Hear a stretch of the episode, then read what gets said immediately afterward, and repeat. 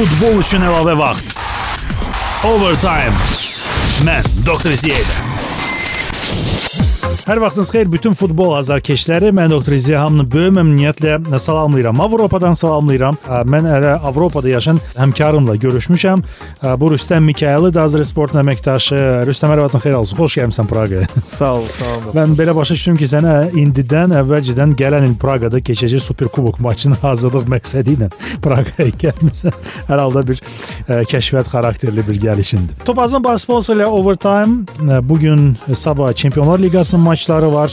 Birisi gün Avropa Liqasının maçları var. Hansılar ki bizdə daha çox böyük maraq doğurur. Və əlbəttə ki İspaniya Superkubokunun ilk ə, maçı. Xatırladım, Topaz kuponlarında qaydalar belədir. Yaşınız ən az 18 olmalıdır. Ə, kuponlardan 1, 2 və yaxud da 3 və ondan artıq maçları qeyd edə bilərsiniz. Bu proqramlardan asılıdır. Əgər proqramda ə, maçın qarşısında bir rəqəm yazılıbsa, deməli bu maç təkli oyundur və yalnız bu maç ətrafında siz öz mərc variantınızı irəli sürə bilərsiniz. Əgər yox, aydın məsələdir ki, 2 maç yazılıbsa, 2 rəqəmi yazılıbsa, onda siz ən azı 2 maçı bir-birinə calayırsınız. 3 yazılıbsa, deməli ən azı 3 və yaxud da ondan çox bir oyun olmalıdır. Rüstəm, daha çox overtime-da son zamanlar Euro 2012 ərzində söhbətləşirdik və sən seyr edirdin futbolçuları diqqətli əsasən Polşada idin və Polşada keçirilən maçlarda futbolçuları seyr etmək nə dərəcədə təəssüratlarını çoxaltdı. Ulduzları görəndə, misal üçün kim parladı sualını verəndə çox az cavab tapılır. Yəni misal üçün də Mandzukic-in bir neçə qol vurması nəticəsində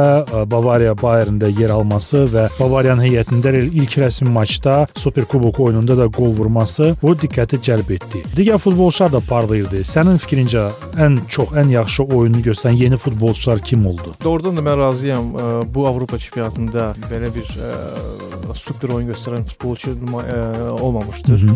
Lakin mən qeyd edərdim ki, Alan Zagovi qeyd edərdim Rusiyadan. Hı -hı. Həm də gənc olma, həm də bir tərəfdən həm də yaşlı gəncdir.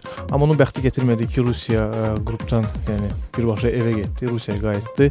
Mən bir daha əmin oldum ki, yaxşı hücumçuya yaxşı yarım müdafiəçilər lazımdır. Yəni söhbət Lewandowski-dən gedir ki, o Dortmundda göstərdiyi oyunla Avropa çempionatının maç etdiyi oyuna böyük bir arada fərq, ə, fərq gördü. Çünki cəmi bir gol vurdu və heç 3 oyundan bəlkə də maksimum 3-4 3 qol hücumuna yəni qoşuldu. Qoşuldu, bəli. Yəni heç bir dəfə də olsun yəni, onun gol şansı olmadı. Yəni bir konkret gol şansı. Gözlənilən doğrultma. Bəli, bəli, bəli. Bleşikovski də var. Bleşikovski də var. Bəli, yəni bu hamısı ondan yəni gəlir ki, doğrudan yəni sənin yanında əgər yaxşı oyunçu oynayırsa, yəni yaxşı partnyorların varsa Hı -hı. və sən də öz potensialını daha yaxşı nümayiş etdirə bilərsən. Düzdür, var belə Maradona var, Pele var, Messi var. Hətta Messi də deyirlər ki, Avropada yəni Havidən və Iniestan asılıdır. Yəni belə oyunçu da əlbəttə ki, Polşada yoxdur. Yəni Lewandowski nə qədər yaxşı hücumçu olsa, Maradona deyil, tək başına meydançada iş, işini görsün. Yəni Çekiyada Silasiya var idi. Bəli, müdafiə sağ müdafiəçidən biz danışırıqsa, bəli, mən elə ilk 10 dəqiqədə o ilk Rusiya maçında onu 10 dəqiqə izlədikdən sonra düşündüm ki, bu bu olan hər halda hansısa bir yaxşı kluba keçəcək. Çünki çox aktivdir və və indiki futbolda bilirsiniz ki, cinah müdafiəçiləri ə, yəni hücuma meyilli cinah müdafiə müdafiəçilərini tərcih edirlər Hı -hı. Və o əsas və o da həmin o həmin o ə, modulə uyğun oyunçudur. Yeni Roberto Carlos. Bəli, bəli, bəli, bəli. Çünki artıq bütün klublar demək olar ki, bu belə oyunçulara üstünlük verirlər.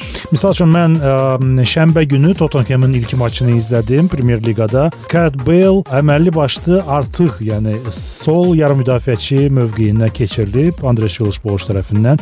Ə, əvvəlki mövsümdə o bəzən iştirak edirdi hücumlarda. Hər halda müdafiəçi kimi e, başlayırdı maçda sezonu. Sezonun sonuna yaxın artıq yarım müdafiəçi oldu. Belə getsə birazdan hücumçu olacaq, amma əməlli başlı özünü hücumçu kimi aparırdı. Sol cinah hücumçusu kimi, nəinki yarım müdafiəçi kimi. Bax bu o, belə üstünlüklər aydın məsələ ki, bu futbolçulara verilir. Topazın proqramlarında uzun müddətli proqnozlar yer alıb, müxtəlif ölkələrdə klubların şansları haqqında. Yeni sezonlar da start götürüb də. Türkiyə, İngiltərə, İspaniya artıq start götürüb. İtaliya, Almaniyanı gözləyirik. Səbirsizliklə Fransada artıq ikinci 2 tur oynanılıb. Nə düşünürsən? Yəni hansı komandalar sənin fikrincə yeni sezonda daha çox şanslıdır? Məsəl üçün İspaniya üzrə mən sual vermişəm Facebookda. Cəmi cüzi səs çoxluğu ilə Real Madrid qalib gəlir Barselonaya. Əsasən də bu iki kluba səs verirlər. Digər klubdan demək olar ki, gözlənti yoxdur. Türkiyədə ən çox gözlənti Qalatasaraydandır və Qalatasarayın şanslarını mənim misal üçün fanlarımda Facebookda Fənərbağçı şanslarından 2 dəfə çox qiymətləndirir. 2 dəfə. Yəni cüzi fərq yoxdur, 2 dəfədir fərq. Beşiktaşdan isə Qalatasaray arasında fərq 10 qatdır. Yəni Qalatasaray şansları 10 dəfə çoxdur Beşiktaşdan. Trabzon şansları çox azdır. Qalan klubların şanslarını ümumiyyətlə həmin o fanlar nəzərdən keçirmirlər. E, İngiltərədə isə ən çox şanslar Manchester United-a verilir. Sonra City və 3-cü Chelsea göstərilir. 4-cü gözlənti Arsenaldandır. Yəni təxminən bu cür nəticələri əldə etdim bir neçə gün ərzində. Doktor mən e, birinci İspaniyadan başlayaq. İspaniya hər halda Real Madrid. hər halda Super Kubok da var əldə, o haqqda danışarıq. O haqqda danışırıq, amma mən burada Realın cüzü yox, bir qədər daha çox üstünlük verərdim Reala. Nədən? Çünki Həddən artıq güclüdülər, yoxsa ə, burada, Tita Villanova zəifdir. Mourinho Mourinho faktoru var. var. Ə, fikir ə, yəni burada biz fikir verə bilərik ki, Mourinho'nun birinci ildə çalışdığı Realla indiki Real arasında böyük bir fərq var. Həm oyun və həm də heyət. İkinci sezondan gözləyirdilər ondan çempionluq və o da oldu. Və biz görürük ki, Real hər il Mourinho bir pillə daha irəli çıxır, daha oyunda artır, daha yaxşı oyun nümayiş etdirir. Hatırlar necə birinci ildə oynayırdılar və keçən il necə yəni, yəni birinci güclə ə, İspaniya kubokunu götürdülər ancaq. Bəli, bəli. İkinci bəli. mövsümdə isə İkinci mövsümdə artıq ə, Barselona baş ə, Barselonaya artıq bir neçə dəfə qalib gəldi və də səfərdə. Bəli. Camp Nou-da qalib bəli, bəli, bəli, bəli, bəli. Onun kimi mən burada Realın hardasa bir 60% şans verərdim Reala, hətta 65. Hətta 65. Bəli, bəli, bəli. Onun ə, əm, əm, əmsalı bəli. İspaniyada çempion olma əmsalı 1.60-a bərabərdir. Yəni Topas proqramlarına da ən çox gözlənti Realdandır. Barselona isə ikinci yer tutacaq, yoxsa o şübhəsiz, o şübhəsiz. Yəni burada həm də Realın artmasından ə, söhbət gedir. Digər tərəfdən ə, Barselonanın əvəz olmaz oyunçuları, ə, ki belə oyunçuları var. Hı -hı. Ə, getdikcə qocalır, yaşlanır. Hı -hı. O faktor da var. Yəni Real belə deyək, çiçəklənir. Barselona əksinə. Barselonaya Alex Song gəldi Arsenaldan. Yaxşı Hı -hı. müdafiəçidir belə baxanda. Hətta onun debyutu məsələ ə, Super Kubok oyununda gözlənilir. Doktor Mo müdafiəçidir. O nə hücumçudur, nə yarım müdafiəçidir. Ya oyunu həll oyunu ə, həll edən futbolçu deyil yəni. Real Madridin e, belə deyək, hücumları saxlayan faktor lazımdır. O da müdafiədir güman ki. Bəli, bəli, bəli, bəli. Bu məsələ. Amma hər halda hücumdan da çox şey asılıdır. Mən e, bir verişlərin əvvəlki proqramların birində demişdim ki, ə, belə bir mərc variantı lazımdır. İspaniyada 3-cü yeri hansı komanda tutacaq? Orada namizədlər kifayət çoxdur. Barcelona, Real Madrid aydın məsələdir. Birinci, ikinci yerlər. Bəs ə, üçüncülük kimdir? Bu son mövsüm Valensiya oldu. Amma Valensiyanı baş məşqçi tərk etdi. Spartak Moskva gəldi. O haqqda da Spartak Moskva haqqında danışarıq. Yəni bizdə çox bağlılıq var bugünkü proqramda. Amma sənin fikirlərin nədir? 3-cü yerdə. Mənim fikrimcə bu il Madrid, yəni Atletico Madrid 3-cü yeri tuta bilər. Çünki Simeone, yəni biz bir keçən il, yəni bu il daha doğrusu yanvar ayından komandanı götürmüşdü. Səhv eləmirəmsə və onun ə, dövründə doğrudan da ə, Madrid, Atletico Madrid daha yaxşı oyun göstərirdi və, və nəticəsində Avropa Avropa kubokuna sahib oldular. Hı -hı. Bəli, var var rəqabət güclüdür orada 3-cü yer üçün. amma ə, məsələn Atletik Atletik Bilbao da yaxşı komandadır, amma deyəs Lorente Juventus-a getmək üzrədir. Rəsmən açıqlanır, bəli. Bəli, bəli, bəli. bəli. Ona görə Lorente də əlbəttə ki Bilbao-nun əsas qol qol silahıdır və in inanmıram ki, ona onun səviyyəsində əvəz, ə, əvəzində yeni oyunçu ə, tapsa heyətə qatsınlar. Digər tərəfdən Valensiya bəli, Valensiya sanki sanki Valensiya böhran içindədir. Məşqçi getdi. Həm də deyəsən bəs Jorge Jorge Alba Alba Jorge Alba bəli Barselona. O da getdi Barselonaya. Və biz görürük ki, Valensiya çox maraqlı bir komandadır. Tutaq ki, bir oyunçu 3-4 il ə, yaxşı oynayandan sonra ə, güclü klublara keçir. Yəni çox qalmırlar.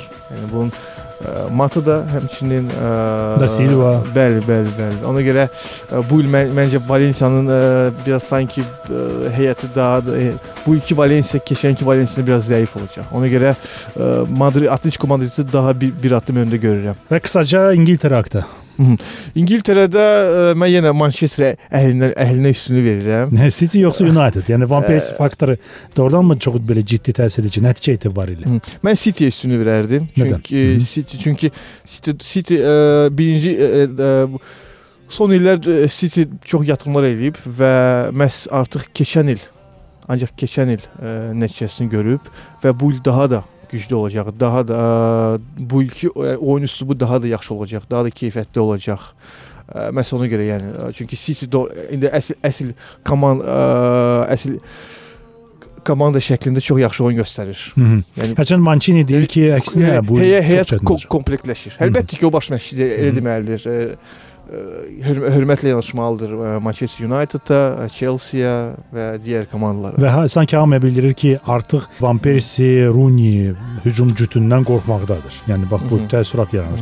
Amma herhalde bəlkə də bu İtalyan sayağı bir e, reveranstı mı deyim, nə isə. Manevr. manevr amma herhalde Super Kubok oyunda İta iki İtalyalı baş məşqçi var idi və a, Mancini e, Robert Di Matteo'dan üstün oldu. Yəni bu o Super Kubok oyunda 3-2 hesabı ilə City qalib gəldi. Qadadım studiyada Rüstəm Mikayılıdır, Azərsportun Avropadakı müxbiri e, və o e, Praqa buyurub və mən də bu məsələdən fürsətdən istifadə edib də dərhal onu Overtime-a dəvət etdim. Topazın baş sponsoru Overtime birazdan davam edəcək. E, Növbəti dəqiqələrdə biz Çempionlar Liqası, Avropa Liqası, İspaniya Super Kubok maçları ətrafında danışacağıq. Futbol üçün əlavə vaxt. Overtime. Mən Dr. Ziyədə. Topazın baş sponsoru Overtime. Mən Dr. Ziya ilə efirdədir. e, Anten Radiosunda bu proqramda biz e, futbol məşqləri ətrafında danışırıq e, və maçları müzakirə edirik. Hansı komandaların şansları daha çoxdur, çalışırıq məntiqli proqnozlar irəli sürək və maçları da Topaz proqramlarından götürürük. Bu dəfə qonağım ekspert şəklində Rüstəm Mikayılıdır. Arzu Sport portalının əməkdaşı Avropa üzrə Avropadadır və buyurub Praqaya və mən də bu fürsətdən istifadə edib onu dəvət etmişəm studiyaya. Rüstəm, biraz əvvəl biz e, çempionatlar üzrə biraz danışdıq. Müxtəlif ölkələrdə şanslar haqqında və bəzi məsləhətlər verdik məclis sevərlərə. Amma bu gün birazdan Spartak Moskva Fenerbahçe maçı başlayır. E, Artıq əməli başlı maraqlı dövr başlayır. Çempionlar Liqasında. Əfsuslar bu raundda Neftçi vəsiqə qazana bilməyib və Avropa Liqasına yollanıb. E, Çox heyf, yəni məsəl üçün UEFA Çempionlar Liqasının play-offunda Hapoel Kiryat Shmona adını oxumaq çox təəccüblü gəlir. Amma fakt odur ki, Neftçi kimi klubu Hapoel keçdi və mən hətta klubun nümayəndələri ilə də danışırdım və klub nümayəndələri çox təəccübləndilər. Komanda çox hazırlıqlı getmişdi. Amma meydanda sanki kimsə gözə görünməz qüvvələr futbolçuların ayaqlarından tutmuşdu. Belə futbolçular hətta çox zəif qaçırdılar. Mən artıq demirəm ki, gəzirdilər və 0-4 uduzdular və s. Maraqlı nağıldır. Hər halda, yəni bu belə bu cür yozurlar. Fenerbahçenin birinci maçını Türkiyə Super Liqasında seyr etdim Elazığspora qarşı. Komanda sanki meydanda yox idi. Qapçı problemi var. Mərd dayanıb Mərd çox inamlı yox, çox inamsız qapçıdır mən hətta deyərdim. Yəni futbol mənasında. Mən şəxsən onu tanımıram. Amma a, Krasic də meydana çıxdı son 20 dəqiqə ərzində. Heç nə alınmadı. Dirk Köyt əlindən gələni eləyirdi və Köyt qol vurdu bu maçda. Afərin ona doğrudan da ə, m- misal üçün mənim fikrimcə Fenerbahçedə ə, o çox qəşəng transferdir. Yəni çox qəşəng bir ə, əldə etmədir bu futbolçu olaraq. Spartakın heyətində çox ə, perspektivli, istedadlı Ramulo var. Braziliya yığmasının üzvü, Olimpiyadada çıxış eləyib bu futbolçu. O da Spartakın Spartakın heyətində ilk maçda qol vurdu. Rubinə qarşı Spartak 2-1 hesab ilə qalib gəldi. Ramulo'nun da çox böyük zəhməti var. Çox qəşəng oyunçudur. Yəni bu yeni transferlər və ümumiyyətlə indiki formalar səncə nə, nə cür təsir edə bilər bu cütün aqibətinə? Bizi doğrudan çox maraqlı oyunlar, gözləyir Hı və yaxşı ki, birinci oyun məhz Moskvadadır. Çünki Spartak ə, və ümumiyyətlə ruslar ə, bilir ki, Türkiyədə oynamaq çətindir, yəni yəni atmosfer baxımından. Və ruslar çalışacaq ki, hər şeyi birinci oyunda həll etsinlər. Yəni hər şey deyəndə ki, əlbəttə ki, 2-0 qalib gəlməyə ən, ən azından. Və sonra hesabı qorumaq. Bəli, bəli, bəli. Çünki artıq açıqlamalar da ediblər, deyiblər, aç, açıqlamalar açıqlamalarda da bunu de, bildiriblər ki, bizi Türkiyədə çətin oyun gözlədiyinə görə biz ə, gəlin hər şeyi birinci edək. Hı -hı. Və ə, şanslardan biz danışsaq, mən ə, Spartaka 55-60% şans verirəm. Çünki Birinci oyun. bəli, çünki yox, ümumiyyətlə Ümumiyyətlə ə, mərhələ keçmək. Bəli, bəli, bəli, bəli, bəli. Burada bir çox amil var. Birincisi Spartak hal-hazırda daha yaxşı formadadır. daha yaxşı oyun nümayiş etdirir. Ə, heyəti güclüdür və heyətinə ə, gücünə güc qatıb. Fənərdə isə əksinə bir çox problemlər var. Onlardan biri qapıçı Hı -hı. Volkan Demirelin olmaması böyük itkidir. Hı -hı. Hətta komandanın 50% mən deyərdim. Yəni bunu son oyunlar göstərir. Hətta Türkiyə millisinə təsir elədi bu. Çünki Mert Günok yaxşı qapıçı olsa da Volkan Demirel deyil. Hı -hı. Mən ümumiyyətlə Günokdan Mert Günokdan danışsaq, mən onu doğrudan yaxşı qapıçı sayıram. Çünki ə, Türkiyənin may, may ayındakı yollaşıq oyunlarını izləmişdim və yaxşı yaxşı təsir bağışlamışdı. Sadəcə məs məncə onun şanssızlığı Super Kubokda oldu. Oyuna girəndən sonra 2 dəqiqədən sonra qol buraxdı və sanki inamsızlığını orada itirdi. Futbolunda sındı deyildi. Bəli və fikir verdinizsə o oyun o o, o hadisə o, o momentdən sonra ə, bütün oyunlarda səhv buraxıb. Məsələn, ardınca. Hı -hı. Yəni və Spartak oyunu çox ə, yəni səfər həm də səfər oyunu olduğuna görə həm də ə, Mərd anlayır ki, ə, mən artıq neçə və səhv eləmişəm.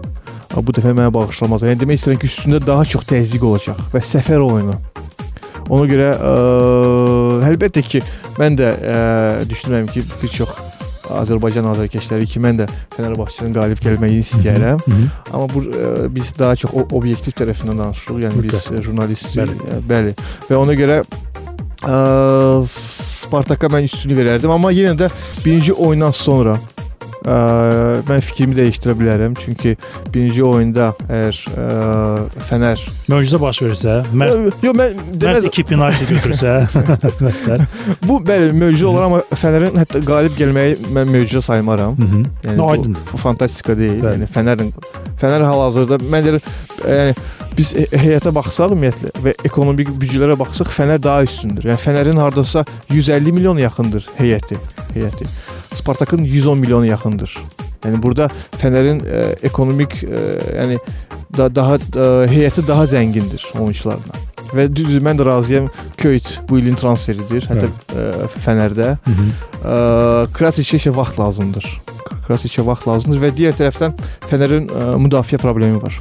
Yəni Josef Yobo bildiyiniz kimi Evertondan transfer olub və o hələ meydançaya çıxmayıb. Çünki 10 gün bundan qabaq Aykut Kocaman bildirmişdir ki, ona 10 gün vaxt lazımdır. Yəni formanı yığsın. Hı -hı. və çox bu ondan bu, bu bu şeydən çox asılı olacaq ki, oynayacaq ya yox.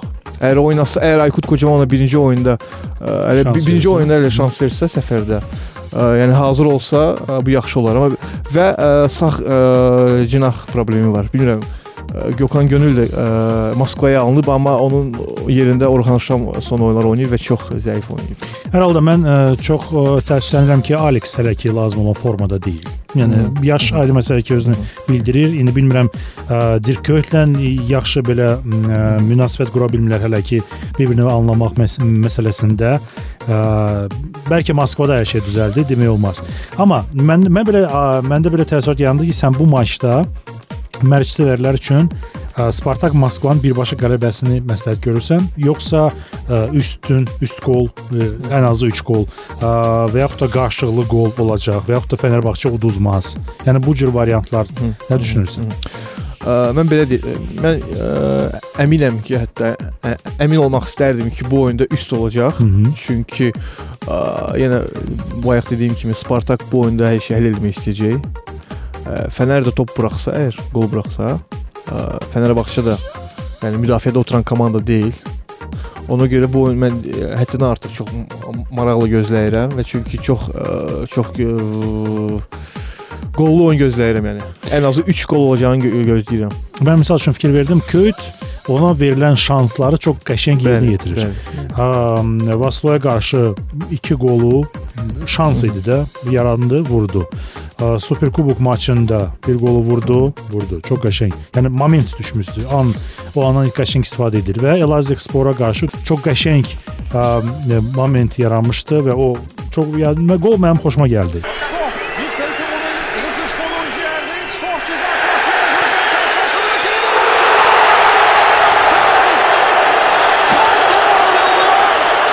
Hər halda Küt ə, belə onları daha daha yaxşı, daha çox təcrübəlidir Hı -hı. və hər halda illərlə Avrokuboklarda oynayır, Çempionlar Liqasında oynayır və ondan qol gözləməyə dəyər. Amma burada mən deməzdim ki, Fənər ə, bərabərə qalar, uduzar və ya ə, qal Hı. heç şey olar. Çünki ə, düzdür Spartaka daha çox şans verirəm bu oyunda. Bəli. Amma mən ə, yəni Daha çox qollu maç gözləyirsən. bəli, bəli. Nəinki konkret qələbə. Yəni bu, proqnozum daha konkret. Mən də ə, sənə razıyam. Mən də üst variantını verirəm bu maça. İndi bu bizim ə, proqnozumuzdur. Bir belə biz belə düşünürük müxtəlif ə, futbolçuları nəzərdən keçirəndən sonra ə, maça ə, az vaxt qalıb.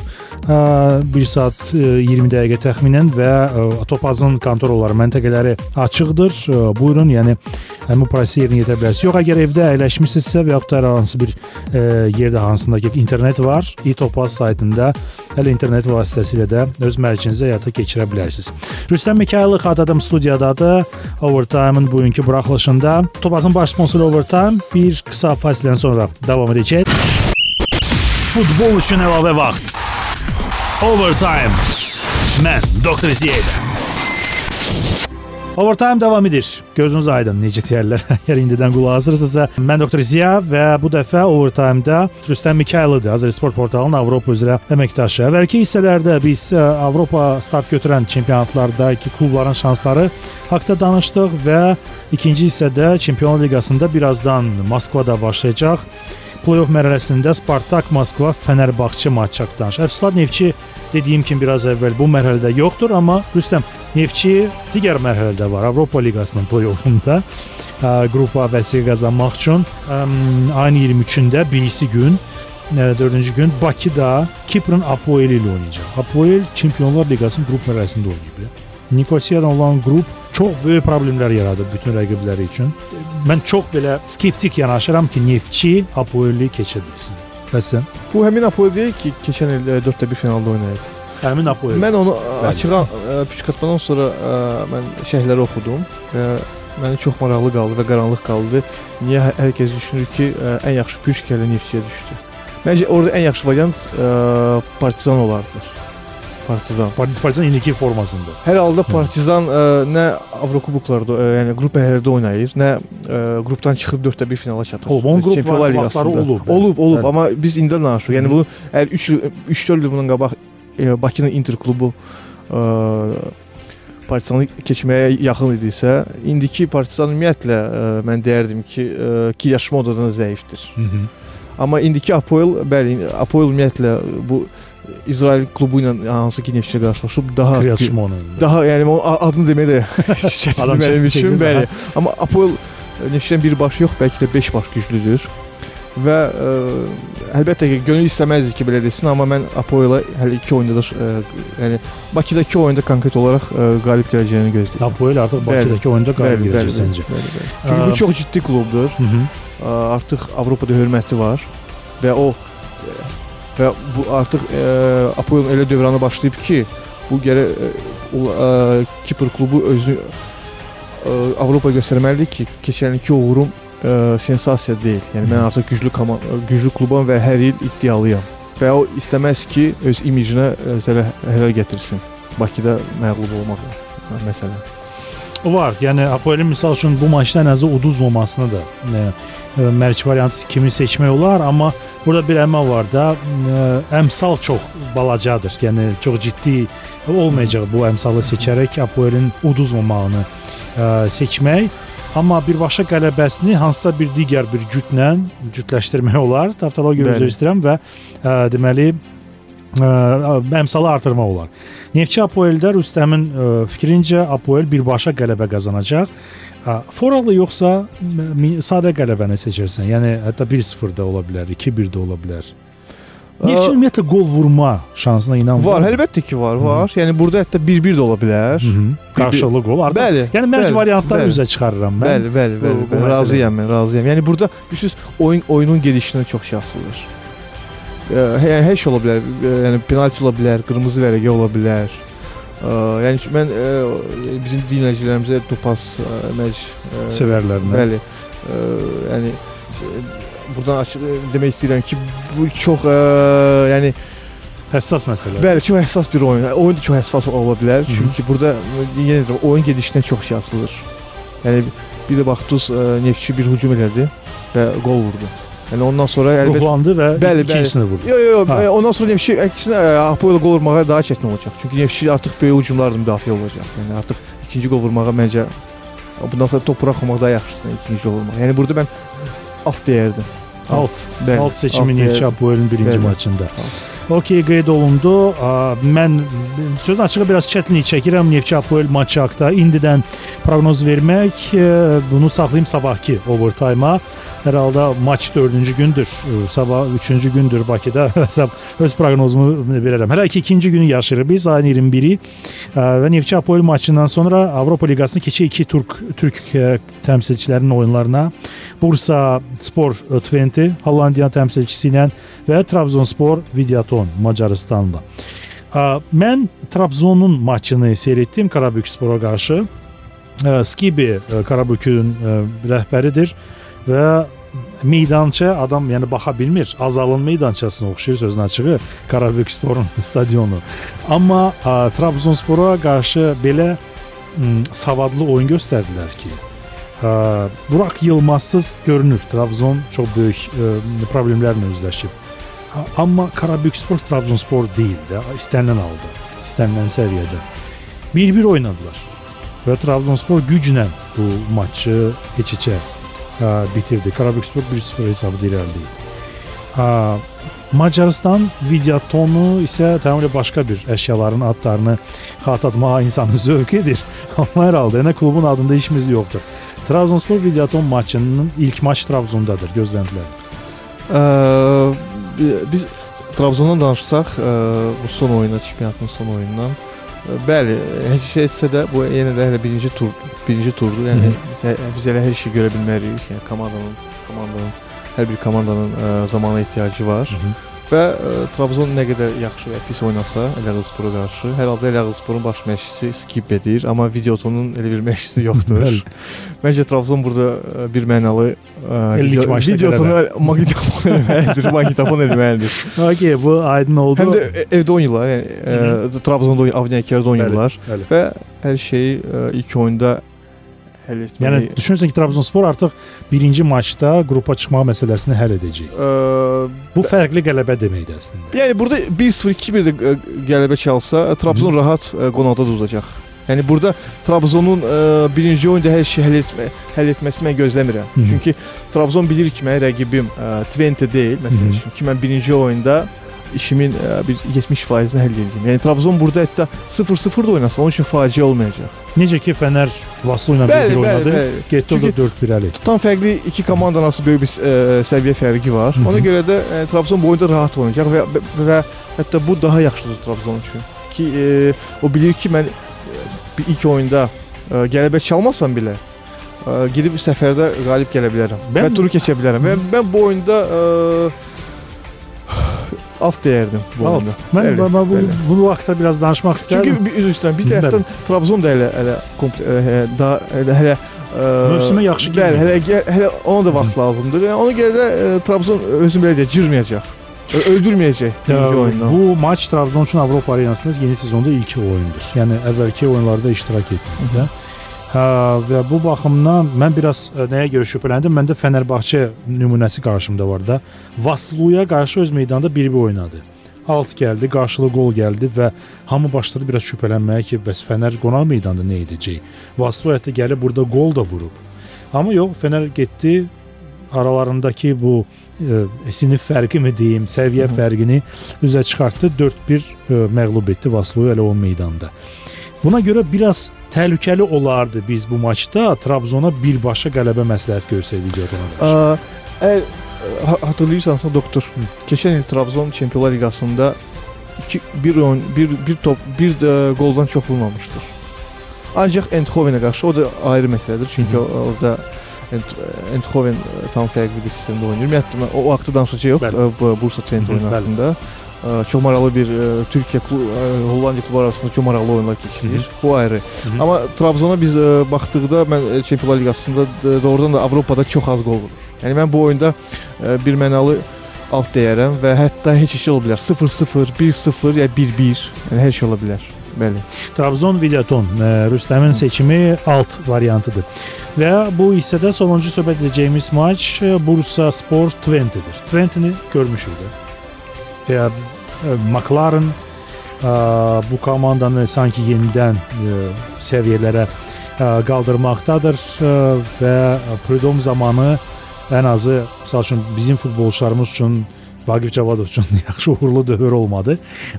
Amma McLaren zamanında Qarabağla qarşılaşdı və Bakıdakı nəinki Bakıdakı hətta elə Enskredədəki oyunda çox maraqlı keçdi. Əslində Qarabağda qapanmırdı, Qarabağda yəni normal futbol oynayırdı. Yəni Holland futbolçuları və ümumiyyətlə futbol sistemi təəssüratını deyim də sanki Avropada, Avropanın Braziliyalıların sistemidir. İmkan yaradırlar ki, oyna. Buyur göstər mənə qadirsən, amma biz də göstərəcəyik nəyə qadirik. Nə deyərsən Bursa Sport Twente? Birinci mənə maraqlıdır görəsən ə, Vaqif Cavadov Twente-də keçirəcək oyunda. çox maraqlıdır, bəli. Ə, Bilirsiniz, mənə çox maraqlı gəlir bu Türk və Holland klublarının arasındakı oyunlar. Hı -hı. Çünki hər ikisi də ə, daha çox hücum edirlər. Yəni əlbəttə ki, Hollandiya klubları ancaq hücum haqqında düşündülər. Ancaq bəli. Bəli, bəli. 5-1, 6-4. Bəli, yəni hər klub, hər Hollandiya klubunda 3 müdafiəçi ilə oynayırlar. Bu çox normaldır. Hətta 4 olsa bir şey amma hamıya qəribə gəlir. Qəribə gəlir. Bəli və ə, Türkiyə klubları da, Türk klubları da ə, hücumu sevirlər, amma türklər, Türk klubları, yəni Türk klublarına gedir. Hollandiyalılar qədər ə, hücum edə bilmirlər. Yəni o o sistemə, o sistem yoxdur onlarda. Yəni bəlkə də o səviyyəyə gəlmirlər və, və yaxud ə, e ekol Türkiyədə ekol deyirlər bu sözə. Hollandiyanın hücum ekolu daha zəngindir, daha köklüdür Hı -hı. və diqqət yetirmisinizsə, ə, Türkiyə və Hollandiya klubları arasındakı oyunlar çox maraqlı və çox qollu keçir. Misal olaraq ə, keçən il Trabzon Eindhoven 3-1 və səfərdə 5-1 oldu, 4-1 oldu. Ondan ə, digər illərdə xatırlayıram ki, Fənərbağçə azalqmalar azalqmalar oynayıb. 3-3 İstanbulda, 2-2 Hollandiyada. Ondan öncəki illər də olub, elə olub ki, Galatasaray Eindhoven 3-0 qalib gəlib səfərdə, öz meydançasında. Səfərdə də deyəsən həmin hesabla məğlub olub. Və mən yenə də gözləyirəm ki, Bursa və Twente arasındakı oyunlar 100% gözü bağlı. İki oyunda 100 olacaq, gözü bağlı. mən artıq qeyd edirdim, sən danışırdın, mən artıq qeyd edim ki, Rüstəm Mikayəli üst deyir. Əlbəttə ki, futboldur, biz yanıla da bilər, amma bizim hər halda proqnoz etmə imkanımız var və Yəni mən məsləhət görürəm. Yəni biz ə, götür qoy eləyirik ki, ə, bizi dinləyən və mərc sevən ə, dinləyicilər insanda belə an olur da. Ə, var intuisiya, var hissiyat, bilmirəm nə müxtəlif emosiyalar var. Amma ona sanki son anda düzgün məsləhət çatmır və o düzgün məsləhəti seçəndə görürsən ki, aha, düz gəlir. Halda overtime-da mən müşahidələrim ondan ibarətdir ki, bizim proqnozlarımızın ümumi belə orta məxrəci gətirənimizin proqnozlarının 75%-i doğrudur ən azı. Hı. Yəni bu çox yüksək göstəricidir ki, bizim məsləhətlərimizə diqqət yetirsinlər. Hər halda Bursa Sport Twente sən dediyin kimi Hollandiya futbolunun ümumiyyətlə meydanda olması üçün Bakıdakı oyun istisna oldu da Qarabağ Twente oyunu. Yəni alt gəldi, üst olmadı. Twente sanki hesabı qorumaq üçün gəlmişdi. Bəlkə biraz çəkinirdi ki, yəni Qarabağda görünən ki, klubu keçib birdən bizi də keçər.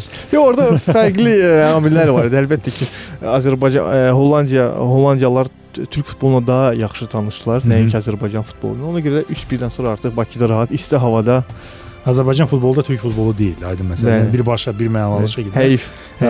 Digər bir də digər tərəfdən amma misal üçün Türkiyə futbolu üçün deyirlər ki, vur və qaç və sanki Şotland futbolunu oynayırlar. Nəysə, bu hissədə söhbətimizi bitirək. Bizi gəl irəlidə gələ çox maraqlı bir hissə gözləyir, kiçik də olsa. Rüstəm Mikayılov studiyadadır. Azər Sport portalının Avropa üzrə əməkdaşı mən doktor Ziya. Birazdan eşidilərik.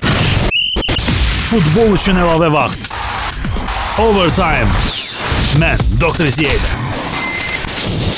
Overtime-ın sonuncu hissəsindəsiz. Mən Doktor İsiya, hamını salamlayıram ə, və Topazın ə, baş sponsoru həyata keçirilən proqramın sonuncu hissəsinə indidən təsadüfən də qoşulan varsa, heç də təəssüflənməyəcək və peşman da olmayacaq. Çünki biz bu hissədə Barselona Real Madrid matçı haqqında danışırıq. Bakıda artıq 5-ci gün baş start götürəcək. Avropada saat 22:30-da Barselona Real Madrid Superkubok matçı ilk El Clasico sezonun El Clasicosu keçiriləcək. Rüstəm Mikayılı ilə Azər Portalı əməkdaşı ilə biz əvvəl birinci hissədə artıq İspaniya çempionatındakı şanslar haqqında danışdıq, amma Rüstəm Superkubok tamamilə başqa bir məsələdir və ola bilsin ki, Superkubok maçlarına hətta tamamilə başqa heyətlər də meydana çıxsın. İndidən sual verilir. Benzema yoxsa Higuain ilk oyunda meydana çıxacaq. İndidən son ana qədər bəlli deyil ki, Barselona yeni transferləri tam şəkildəmi meydanda olacaq yoxsa yəni Jordi Alba, Alex Song, yəni bu yeni futbolçular ilk hissədən, ilk dəqiqələrdən meydana çıxacaq Real Madridə qarşı yoxsa biraz ehtiyatlanıb onları hələlik digər komandalar üzərində yoxlayaq Premyera necə alışırlar. Sonra El Clasico vaxtı çatanda Real Madridə qarşı çıxarlar, çıxmazlar, yoxlayaraq. Tita Villanova var, amma Tita Villanova Guardiola deyil hələ ki. Yəni o xarizma ilə yoxdur. Real Madriddə də bayaq sən demişkən Mourinho faktoru var. Bilirsən ki, məni və sənin imkanın Hı. daha çoxdur. Hansı bir Avropa ölkələrə getməyə ə, və ona görə də hər halda indi Praqada olmasaydım 100% İspaniyada olacaqdım. bu Super Kuboka görə? Bəli, bəli. Niyə də yox, niyə də yox. Mənim fikrimcə hələ bu oyunda hələ iki, iki, iki baş məşqçi də əsas heyətlərini meydançaya atacaqlar. Çünki prinsipal El Clasico'dur. Bəli, həm də ki, yəni biz gördük ki, Türkiyədə Qalatasaray Fenerbahçe variantı var idi, amma orada bəzi təzə oyunçular hazır deyildi. Amma hər halda Barcelona da var idi. Bəli, bəli, bəli. Amma hər halda bu artıq elə vəziyyətə çatıb El Clasico. Burada hər hətta yoldaşlıq oyun əgər mümkündürsə bunların arasında 100% əsas heyətlər oynayacaq. Yəni burada hətta mən ə, fikirləşirəm ki, görəsən bu dəfə Mourinho kimin qulağını dartacaq? Aha, o keçən il, bəli, keçən il və yaxud onun qulağını dartacaqlar. yəni ə, yəni keçənki keçənki Super Kubok onu göstərdi ki, ə, bu klublar hər oyuna ciddi yanaşırlar.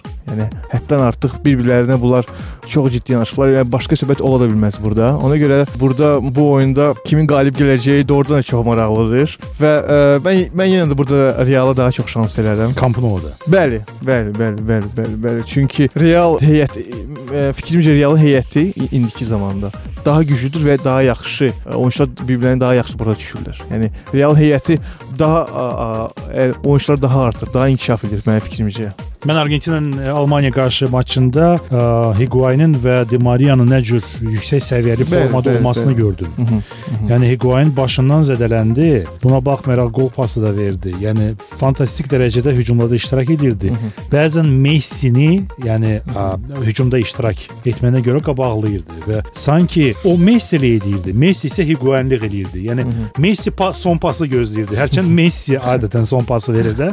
Di Maria'nın isə 25 metrlik məsafədən qolu ümumiyyətlə çox belə göz oxşarı oldu. Hərçənd ala bilir neçənci qapıçı deyilmişdi Almaniyada, 3-cü ya da 4-cü. Əsas qapıçı yox idi. Neuer zədəli olduğuna görə ikinci qapıçını da qırmızı vərəq aldılar. Almaniya futbol tarixində ilk dəfə olaraq və Di Maria da fərqləndi. Güman ki, bu maçda da həmin futbolçular çox yüksək səviyyədə oynayacaq. Barselonada isə özünün təsdiq məsələsi var. Sənin proqnozun Camp Nou-da Real Madridin qələbəsi yoxsa uduzmaması? Ə, mən deyirəm ki, bu oyunda ə, Real ya udacaq, ya udacaq, ya heç şey edəcək. Uduzmaması. Bəli, əlbəttə ki. Və ə, üst deyərdim. Üst. üst yəni bu deyərdim. daha çox sənin əsas proqnozun üstdür bu maç. Bu oyunda əlbəttə, bəli, yox, yox, bu sadəcə bu oyunda, bu oyun. Sadəcə biz elə oyunları proqnoz verirdik ki, son son vaxtlar. Olar. Və üstə gəl bu maçın cavab maçı da var Madriddə bir həftə sonra. Rüstəm minnətdaram sənə. Təşəkkürlər sportuna görə. Zəhmət çəkdin.